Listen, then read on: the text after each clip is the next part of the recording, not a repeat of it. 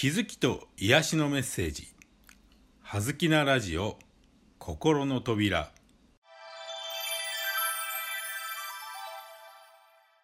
皆さんこんにちは。葉月光栄です。はずきなラジオ心の扉。今日のテーマは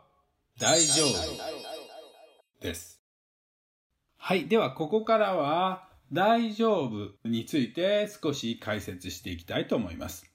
大丈夫という言葉の語源を調べるとですね、丈夫というのは立派な男子という意味の言葉なんですね。丈夫な子供だっていうようなそういう使い方ですね。で、しかもこれは漢字を見ていただいたらわかるんですけども、男の人っていうことですね。まあ昔はやはりその家を継ぐということが非常に大事なテーマでしたから、立派な、いわゆる丈夫な、健康な男子が授かるということは家にとって非常に大事なことだったんですね。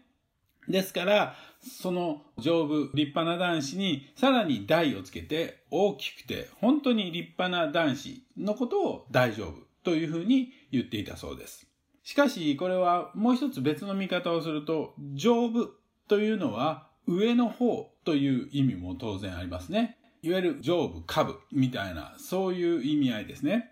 ということを考えると、大きくて上の方にいる方、大きくて、あるいは体操上の方にいるお方というような意味も合わせ持っているということが考えられます。その体操上の方にいる方、大きくて上の方にいらっしゃる方というのは、まあ簡単に言うと神様ということになるのではないでしょうか。ですから、大丈夫という言葉は大きくて立派な男の子、男性という意味もありますが、それが転じて、まあ、大いなるものというふうに解釈することもできるのではないでしょうか。そもそもこの呪文というのはですね、呪う文句というふうに、まあ、漢字では当てられていますが、私はもう一つ別の見方があるんじゃないかなと思ってまして、成就する文句。いわゆるその何かがなる、願いが叶う、思いが叶う、そういう成就ですね。なるに、え就職の週という字ですが、それを、週を樹と読みますから、それを組み合わせるとそれもまた呪文になるわけですね。結局この呪文も、いわゆるポジティブな面とネガティブな面、両方があるということがわかるんではないかなと思います。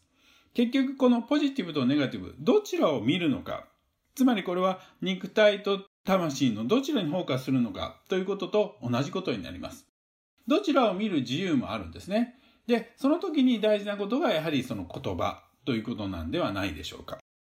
思いのレベルっていうよりも、私たち自身の人生にどちらの影響が強いかというとですね、思いそのものよりも言葉の方が影響力があるんですね。思いのやはり8割9割はやはりマインドがコントロールしていますから、基本的にネガティブなことが優先されます。しかし、言葉というのは自分の耳で、自分の体で聞くことになりますから、マインドがどんなにやばいやばい大変だっていうふうにネガティブに陥ってたとしても、そこで大丈夫大丈夫、絶対大丈夫という、そういう言葉を自分にこう言い聞かせることによって、マインドが落ち着いてきて、その大丈夫になるための方法論、大丈夫な理由をマインドの方が勝手に探してくれるというふうな仕組みがあるので、ぜひそれを使っていただきたいなというふうに思います。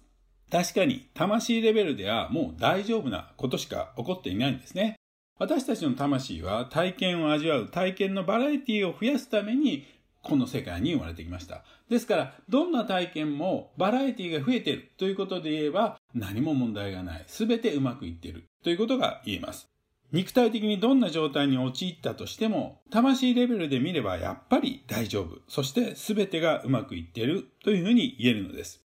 思いよりも言葉の方が私たちの人生に影響するパワーが強いということをぜひ覚えておいていただいて、本質的、真実の言葉を唱えることで、思いの方が、そして肉体が、私たちの人生が引っ張られるのだということ。